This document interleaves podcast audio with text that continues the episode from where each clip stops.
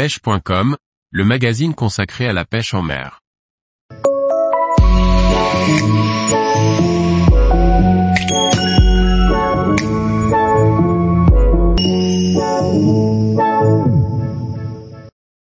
Le calamar, une pêche automnale à la turlute du bord ou en bateau. Par Guillaume Fourier.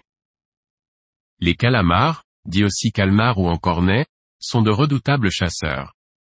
Ces céphalopodes ont une chair fragile et se prennent avec des leurres particuliers, les turlutes.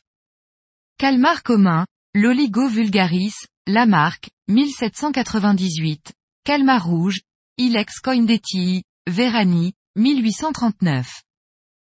Les calamars, ou calmars, présentent un corps en forme de tube recouvert d'une peau blanche mouchetée de rouge, brun, violet selon leur état de stress, de mimétisme, de défense ou d'attaque. Ces céphalopodes appelés aussi en cornet disposent d'une coquille interne sous la peau du dos et ont une nageoire triangulaire en position arrière. Les calmars possèdent une tête détachée du corps avec deux gros yeux et dix tentacules porteurs de ventouses. Derrière ces tentacules se cache un bec qui déchiquette les proies. Les encornets se trouvent près du fond à la côte comme au large à l'approche de l'hiver. Du bord, on les rencontre dans les quais en zone portuaire, souvent sous les éclairages, de nuit. Ils se trouvent en mer du Nord, Manche, Atlantique, Méditerranée. Particulièrement actif à partir de l'automne, surtout l'hiver la nuit, le calamar se pêche principalement à la turlute légère, technique appelée egging inspirée du Japon.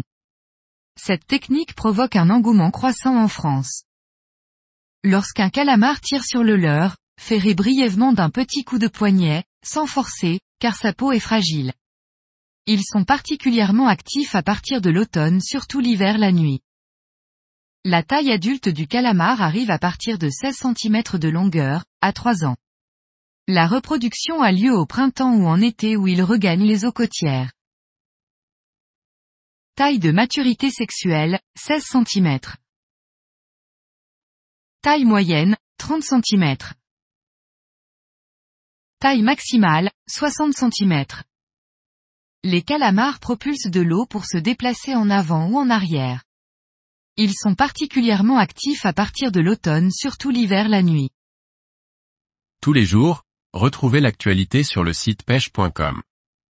Et n'oubliez pas de laisser 5 étoiles sur votre plateforme de podcast.